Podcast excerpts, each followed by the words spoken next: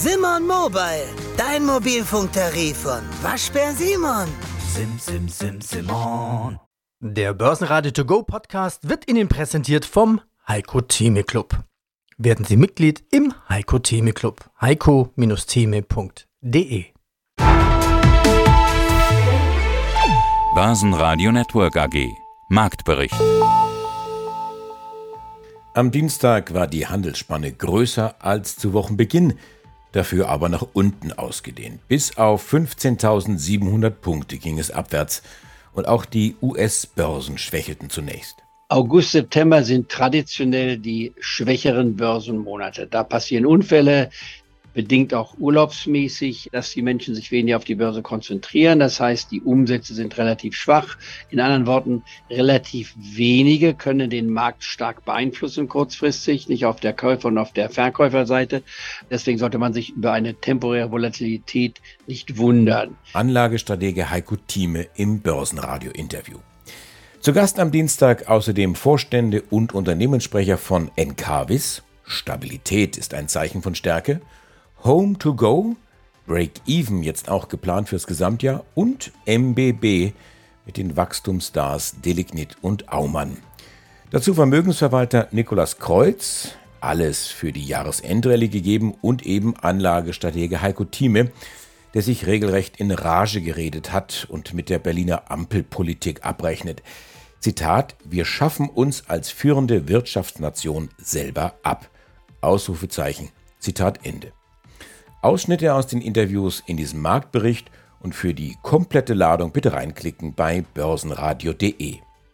Die Schlusskurse in Frankfurt. DAX verliert 0,9%, 15.767 Punkte. Beim MDAX 0,8% Abschlag. Schlusskurs hier 27.786 Punkte. China enttäuscht die Anleger weiterhin. Einzelhandel, Industrie und Bau weiter schwach. Ob das noch was wird mit dem Wirtschaftswachstum von 5%? Experten sind skeptisch. Die Konsumenten in den USA dagegen haben weiter ihre Spendierhosen an. Ob das noch was wird mit der Rezession? Experten sind skeptisch. Aber, oh Schreck, dann könnte ja die US-Fed die Zinsen wieder anheben. Auch Anleger werden skeptisch. Die Börsenprofis allerdings sind wieder zuversichtlicher, der ZEW-Index macht eine etwas bessere Figur als erwartet. Guten Tag, mein Name ist Christoph Hussmann. Ich bin Finanzvorstand und Vorstandssprecher bei der Encarvis AG, einem der größten europäischen Betreiber von Solar- und Windparks. Dann gucken wir uns die Zahlen an. 226 Millionen Euro Umsatz. Also im Prinzip ja bis auf die Nachkommastelle wie auch im Vorjahr 2022. Da sagten Sie, es war ein sehr starkes Jahr gewesen. Das jetzt, obwohl der Bereich PV Services wächst von 0 auf 25. Dröseln Sie uns doch diese Zahl auf, die auf den ersten Blick ganz stabil aussieht. Ja, tatsächlich ist das die Oberfläche, die sehr stabil ist. Und hieran sieht man eben auch die Stabilität unseres Geschäftsmodells. Denn wir vergleichen hier ein erstes Halbjahr 2023 mit einem ersten Halbjahr 2022, das unter zwei Gesichtspunkten besonders war. Einmal ein ganz hervorragendes Wetter, wie gerade eben schon dargestellt, viel Sonne, viel Wind und zweitens leider Gottes infolge des Ukraine-Kriegs schon deutlich angestiegene Energiepreise in Europa. Das sind zwei, das Zusammenkommen von zwei außerordentlichen Effekten, die naturgemäß nicht wiederholt werden können. Und dennoch schaffen wir es, den Umsatz zu halten. Das liegt einmal, wie gesagt, einem starken Kapazitätswachstum, das wir und hier weiterhin auf unserem Wachstumspfad sehr erfolgreich unterwegs sind. Und zum Zweiten, weil wir auch noch unser Geschäftsmodell ein wenig diversifiziert haben. Nämlich wir sind eben in das Dienstleistungsgeschäft zur Wartung und Pflege von Solarparks eingestiegen mit der Stern Energy SPA. Das ist ein Unternehmen in Parma, was europaweit tätig ist, mit dem wir Dienstleistungen einmal für unsere eigenen Parks, hochwertige, qualitativ hochwertige Dienstleistungen für unsere eigenen Parks und diese gleiche hochwertige, qualitativ hochwertige Dienstleistung für Dritte anbieten. Und dies stabilisiert den Umsatz, weil wir eben dann das, was hässlich oder auch meteorologisch wegfällt, zum Teil hier durch die Vollkonsolidierung von Sternen, also durch ein stabileres Geschäft noch ausgleichen können. Insgesamt ist also diese Stagnation des Umsatzes tatsächlich Ausdruck von Stärke und Wachstum des Unternehmens. Also Volumen steigt, Umsatz bleibt gleich, ist eine Stärke. Warum sinkt denn jetzt das Ergebnis? Naja, weil ja zunächst einmal der Preis gefallen ist und weil der Mengen, die Volumen, die Stromvolumina in den bestehenden Parks gefallen sind. Die haben eine etwas höhere Vergütung pro Kilowattstunde als die neuen Kapazitäten, die wir hinzugewonnen haben. Hier fehlt also ein gehöriger Teil des Ergebnisses. Das rutscht auch eins zu eins durch. Da gibt es ja keine variablen Kosten gegen. Und zum Zweiten durch die Vollkonsolidierung von Stern, was als Dienstleistungsgeschäft pro Euro Umsatz ein etwas geringeres Ergebnis mitbringt, sinkt hier durch das Ergebnis. Das hatten wir auch exakt so in unserer Guidance für das gesamte Jahr vorhergesagt, dass das genau passieren würde. Also genau die 11 Prozent Abweichung im EBDA ist auch genau die Abweichung, die wir für das Jahr 2023 prognostiziert hatten. Wenn Sie das ganze Interview hören wollen, dann gehen Sie auf börsenradio.de. Heiko Thieme, globaler Anlagestratege. Ja, und aus dem Börsenradio, da schwitzt Peter Heinrich. Erstaunlich warm in Deutschland. Schauen wir auf den DAX. Der DAX im Sommermodus, nach oben blockiert und nach unten abgesichert. Der August macht seinen Ruf als schwieriger Börsenmonat bislang alle Ehre. Man könnte sagen, es ist trendlos. Als Zusatz zu dem, was du beschrieben hast, was gar nicht mal falsch ist, sondern die Sache durchaus beschreibt. Aber es kommt das Aber hinzu bei mir. August, September sind traditionell die schwächeren Börsenmonate. Da passieren Unfälle, bedingt auch urlaubsmäßig, dass die Menschen sich weniger auf die Börse konzentrieren. Das heißt, die Umsätze sind relativ schwach. In anderen Worten, relativ wenige können den Markt stark beeinflussen kurzfristig, nicht auf der Käufer- und auf der Verkäuferseite. Deswegen sollte man sich über eine temporäre Volatilität nicht wundern.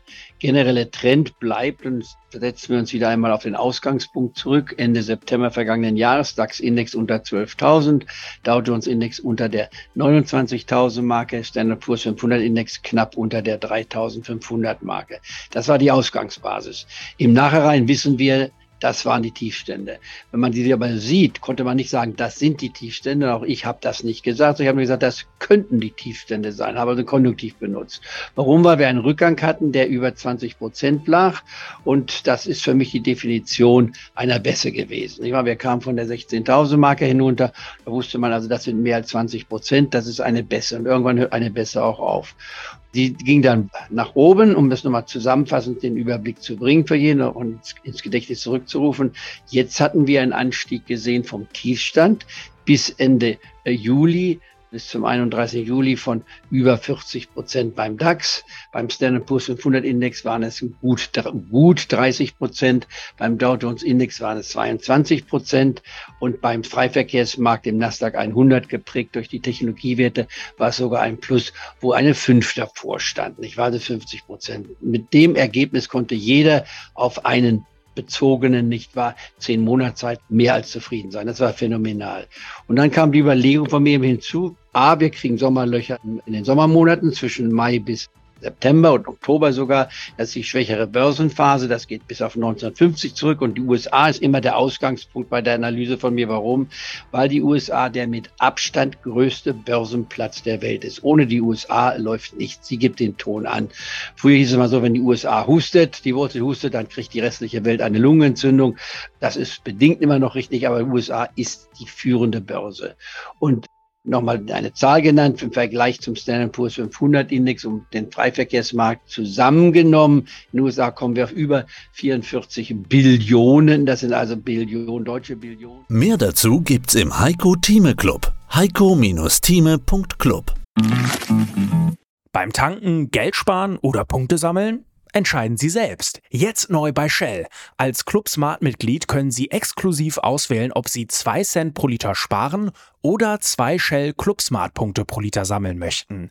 Gilt nur bei Tankung von Shell Fuel Safe Kraftstoffen, Benzin und Diesel an allen teilnehmenden Shell Stationen in Deutschland.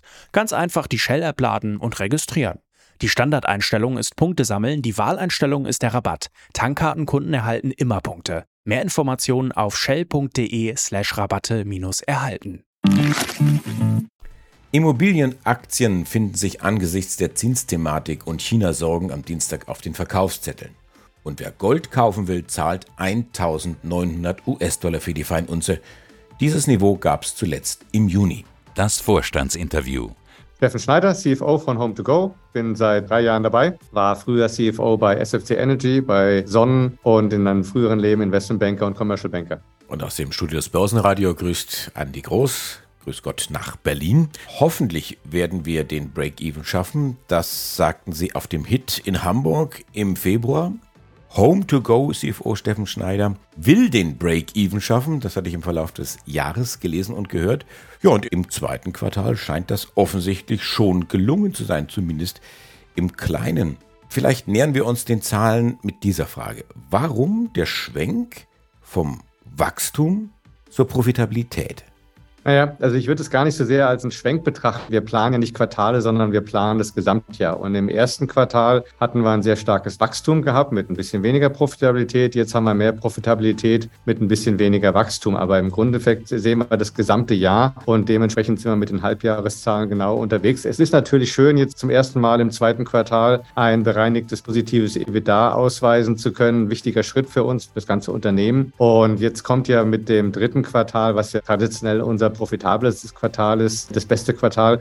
Und damit sollten wir eigentlich am Ende vom dritten Quartal Year to Date eine Gesamtprofitabilität haben, die es uns dann wiederum ermöglicht, im vierten Quartal schon den Fokus auf Wachstum für 24 und ein gutes Order Backlog zu legen. Ist das, was Sie beschrieben haben, jetzt das Thema künstliche Intelligenz oder ist das noch eine andere Baustelle? Das ist nochmal eine andere Baustelle. Also wir nutzen ja künstliche Intelligenz oder Machine Learning schon seit, seit vielen Jahren. Beispielsweise, wir verarbeiten ja pro Jahr dreieinhalb Milliarden Bilder, die wir eben von den Partnern bekommen, die ihr Inventar zeigen. Wir werten diese Bilder schon immer automatisch aus. Zum einen, um eben rauszufiltern, welches Bild davon ist das attraktivste, um es als erstes Bild zu haben. Zum Beispiel, um zu testen, ob all die ganzen Extras, die in dem Objekt sein sollen, auch tatsächlich da sind, beziehungsweise ob da unter Umständen Extras zu sehen sind, die noch gar nicht aufgeführt wurden. Also insoweit arbeiten wir mit künstlicher Intelligenz schon seit einigen Jahren zusammen. Was wir jetzt aber nochmal neu gebracht haben, ist unser sogenannter AI-Mode. Und ich entschuldige mich mal wieder für die ganzen Anglizismen, aber den haben wir jetzt im ersten Schritt mal auf der englischen und also britischen, amerikanischen Seite und auf der App veröffentlicht. Und das ermöglicht es wiederum dem Nutzer einfach einzugeben, beispielsweise Ferienhaus Kroatien im August und bekommt auf die Art und Weise sehr, sehr gute Suchresultate. Und das haben wir jetzt im ersten Schritt mal im englischsprachigen Raum, weil da einfach auch die künstliche Intelligenz weiter ist als die deutschsprachige und erwarten davon ganz erhebliche Vorteile, dass es für viele Nutzer einfacher ist, dann auch tatsächlich das zu suchen und zu finden, was sie suchen. Jetzt dann noch das dritte Quartal, was für die Reisebranche naturgemäß das stärkste ist. Und das gibt dann nochmal den, den richtigen Schub. Das heißt, Break-Even fürs Gesamtjahr ist, wenn ich ja sage, gesetzt, dann würde ich sie, glaube ich, zu sehr unter Druck setzen, oder? Wir sagen ja immer, ne, wir sind voller Zuversicht oder fully confident. Und das sind wir auch tatsächlich, weil die Buchungen sind ja da. Die Kosten, die mit diesen Buchungen verbunden sind, die haben wir ja schon im Accounting verbucht und entsprechend kommt halt jetzt mit dem Q3 ein sehr, sehr profitables Quartal dazu, sodass wir am Ende von Q3 mit einer Year-to-Date Profitabilität ins Rennen gehen werden und dementsprechend können wir Q4 dann sehr genau aussteuern. Und insoweit sehen Sie mich hier 99,9 Prozent zuversichtlich, dass wir dieses Ziel erreichen werden, sowohl was die bereinigte EBITDA das EBITDA-Ziel angeht, als auch was die Umsatzziele angeht. Die Prognose ist ja 2,5 Millionen plus bis 2,5 Millionen minus. Ich wollte Ihnen gerne rauslocken, dass Sie sagen, wir sind auf jeden Fall auf der Plusseite. Dann ja, wir, wir sind auf der Plusseite. Also warum haben wir diese 2,5 bis 2,5? Weil man muss halt eine Range angeben und wenn man die Range um die Nulllinie macht, dann ist es halt einmal oben drüber, einmal unten drunter. Aber für uns war von Anfang an klar, wenn wir von einem positiven bereinigten EBITDA reden oder Break-Even, dann ist es eine positive Zahl und die werden wir auch erreichen. Und das ganze Interview hören Sie auf börsenradio.de oder in der kostenlosen Börsenradio-App. Nikolas Kreuz, CEO von Invios. Kann es sein, dass man eigentlich diese Rallye noch gar nicht verlassen hat, die H1-Rallye? Also um ganz korrekt zu sein, hat man ja eigentlich schon in H4 extrem erholende Börsen gesehen, nämlich ab Oktober. Und auch da gilt dann ja wieder diese Jahresendrallye beziehungsweise diese Saisonalität, die man in Q4 dann auch erkennen kann. Also begonnen hat das im letzten Jahr wirklich dann mit Schlag um den Mitte Oktober. Ich glaube, es war der 11. Oktober. Dann begann das. Im DAX konnte man das erkennen und es hat eben halt in einer sehr, sehr schnellen Art ist das nach oben gezogen. Wann so ein Trend zu Ende ist, dauert wirklich länger. Es gibt ja auch diesen Spruch, the trend is your friend. Wir wissen auch, dass diese Contango, also von links unten nach rechts oben in funktionierenden Märkten immer ausdauernder ist, also die ein, eine, eine Bullenphase immer länger ist als äh, eine Bärenphase. Da können Sie jegliche Statistik hinzuziehen. Also wir neigen eher dazu, in der Investition eben halt auch dann auch langfristig auf steigende Märkte zu setzen. Und das ist grundsätzlich auch gesund. Ob man unter diesem Timing-Aspekt, weil man nicht nah genug am Markt ist, dann auch wirklich über Renditen erzielen kann, indem man tradet, das halte ich für sehr, sehr schwer. Da ist dann auch wieder die passive Anlage, also sich grundsätzlich zu investieren, Geld in Produktivkapital zu investieren, macht absolut Sinn und da muss man das mittel- bis langfristig sehen. Dann kann man auch solche Schwankungen eben halt aussitzen. Persönlich zu Ihrer Frage, ich denke auch, dass wir in diesem Jahr durchaus noch einiges sehen werden. Aber wie gesagt, wir geben relativ ungern Prognosen raus.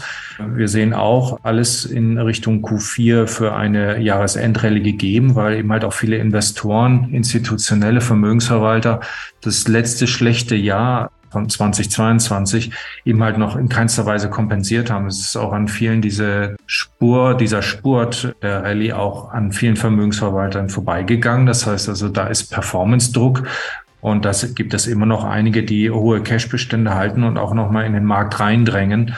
Und dann gibt es eben halt wieder diese selbsterfüllende Prophezeiung.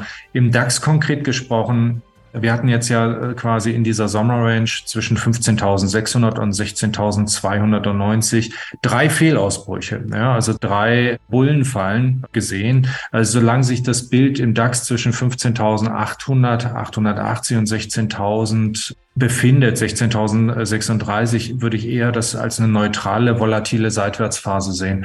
Wenn wir da signifikant drüber laufen, also über die 16.036, dann ist auch der Weg weiter nach oben in frei. Vorsicht aber an der Bahnsteigkante mit einer erhöhten Volatilität auch unter 15.880, dann haben wir wirklich noch ein bisschen Platz nach unten. Und da muss man stark genug sein, dass man in so einen fallenden Markt bis vielleicht auch 15.400, 15.600 und vielleicht auch noch weiter darunter, dass man dort dann einsteigt. Dazu gehört dann eben halt viel Überwindung. Wenn man das aber macht, mittel- bis langfristig, sind das die schönen Situationen, wo man günstig Werte einkaufen kann. Sie haben Lust auf das ganze Interview? Dann gehen Sie auf börsenradio.de oder holen Sie sich die kostenlose Börsenradio-App. Klartext Wirtschaft. Der Podcast für die Macherinnen und Macher von morgen. Mein Name ist Andrea Gerhardt. Mein Name ist Frank Fercher. Wir reden hier über alles, was die Wirtschaft bewegt. Wir sprechen über alle wichtigen Fragen. Zum Beispiel, welche technischen Innovationen beeinflussen denn eigentlich das moderne Unternehmertum? Oder mit welchen Strategien kann der aktuelle Fachkräftemangel effektiv bewältigt werden? Hört rein. Überall, wo es Podcasts gibt. Quartalsbericht. Mein Name ist Konstantin Mang, ich bin CEO der MBB und ich freue mich auf das Gespräch über unsere frisch veröffentlichten Halbjahreszahlen. Aus dem Studio des Börsenradio grüßt Andi Groß. MBB, das bedeutet ja Aumann, Vorwerk, DTS, Delignit, Hanke, CT, Formpolster. Wir schauen uns die Halbjahreszahlen an. In Summe zunächst einmal 427 Millionen Euro Umsatz. Das ist 13 Prozent mehr als im Vergleichszeitraum. EBITDA bei 32 Millionen Euro. Das wiederum ist ein Rückgang, 16 Prozent. Mit ihrer Portfolioaufstellung eigentlich ein relativ gutes Abbild der deutschen Wirtschaft, kann man das so sagen? Das kann man so sagen. Und tatsächlich war die Entwicklung der MBB-Unternehmen im ersten Halbjahr sehr unterschiedlich. Da sowohl positive Überraschungen gesehen, aber natürlich auch Zahlen, die wir uns ein bisschen besser vorgestellt haben. Wenn wir mal mit dem Positiven beginnen, kann man sagen, dass sich alle drei Segmente, in die wir unsere Unternehmen einteilen, sehr gut entwickelt haben. Umsatzseitig sind alle gewachsen und zwar stärker als die Inflation. Und insbesondere das äh, Segment Technological Applications ist dieses erste halbe Jahr sehr, sehr stark gewachsen. Ja, zu den, dem Segment gehört Aumann, die um 30 Prozent gewachsen sind und Delignit, die sogar um 50 Prozent gewachsen sind. Wir reden also über echte Growth Cases die gleichzeitig auch noch ihr EBITDA verdoppelt haben. Das lief also im ersten Halbjahr hier für diese beiden Unternehmen sehr, sehr rund. Etwas gemischter ist das Bild aber beispielsweise in unserem Segment Service und Infrastructure. Schauen wir doch gemeinsam kurz nach vorne. Tun Sie das für uns? Was haben Sie bis zum Ende des Jahres vor? Die Umsatzprognose haben Sie ja bestätigt. Wie sieht es bei der Margensituation aus? Ja, wir haben die Margenprognose ganz leicht nach unten angepasst und der Grund hierfür ist einfach die etwas geringere Marge, die wir im Moment im Service- und Infrastructure-Segment sehen. Wir haben über DTS gesprochen. Das andere Unternehmen in dem Segment ist ja Vorwerk. Und im letzten Interview haben wir über die Situation bei Vorwerk äh, ausführlich diskutiert, haben über die Nachlaufkosten aus einem LNG-Projekt gesprochen und den Kostensteigerungen bei Material und Personal. Das heißt, dort ist ja durchaus absehbar gewesen, dass 2023 eher ein Übergangsjahr wird für das Unternehmen. Es hat sich jetzt in den letzten Monaten herausgestellt, dass auch die zweite große LNG-Anschlussleitung, nämlich die in Brunsbüttel, nicht ganz so verläuft wie vorhergesehen. Da hat der Auftraggeber mit Verzögerungen bei Genehmigungsverfahren und Ähnlichem zu kämpfen gehabt. Und das liegt einfach daran, dass diese Leitungen unter einem sehr hohen Zeitdruck geplant wurden und jetzt auch gebaut werden müssen. Und das hinterlässt eben so ein bisschen Spuren, äh, leider ein Stück weit auch in der Bilanz von Vorwerk. Die gute Nachricht ist, dass das bis Ende des Jahres tatsächlich auch alles abgeschlossen sein sollte ja, und wir dann ab nächstes Jahr wirklich spannende neue Projekte im Bereich Strom sehen werden. Und ich glaube, dann werden wir bei Vorwerk auch wieder über andere Margen sprechen. Dieses Übergangsjahr bei Vorwerk hat aber eben dazu geführt, dass wir jetzt hier unsere EBITDA-Prognose von 9 bis 11 Prozent auf 8 bis 10 Prozent angepasst haben. Wie gesagt, es ist jetzt, glaube ich, keine dramatische Prognoseanpassung, aber es reflektiert einfach die Situation, dass unser Technological Applications Segment mit Aumann und Delignit zwar sehr, sehr gut läuft, wir aber im Service- und Infrastructure Segment etwas weniger Profitabilität sehen als erwartet und im Consumer Goods Segment, darüber hatten wir gerade gesprochen, wir auch nicht die Margen sehen, die wir uns erhofft haben und daher jetzt also diese etwas geringere Prognose als die, die wir Anfang des Jahres rausgegeben haben. Am Mittwoch bei uns im Börsenradiosendestudio zu Gast Goldexperte Thorsten Polleit von Degussa, Risikomanager Weinrauter mit dem Podcast Börsendurchblick, Vermögensberater Matthias Bohn mit der August-Strategie und Zahlen kommen vom österreichischen Flugzeugausrüster FACC und vom Funkspezialisten Frequentis, ebenfalls aus Österreich. Wir sind verabredet mit den Vorständen. Ich bin Andreas Groß, die Stimme des Börsenradio. Ich wünsche Ihnen einen schönen Abend und bitte Sie um einen Gefallen. Wenn dieser Podcast informativ für Sie war, dann empfehlen Sie uns doch gerne weiter. Verlinken Sie uns oder bewerten Sie uns besonders positiv. Börsenradio Network AG Marktbericht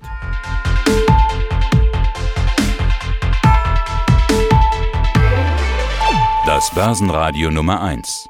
Börsenradio Network AG. Der Börsenradio To Go Podcast wurde Ihnen präsentiert vom Heiko Theme Club. Werden Sie Mitglied im Heiko Theme Club. heiko-theme.de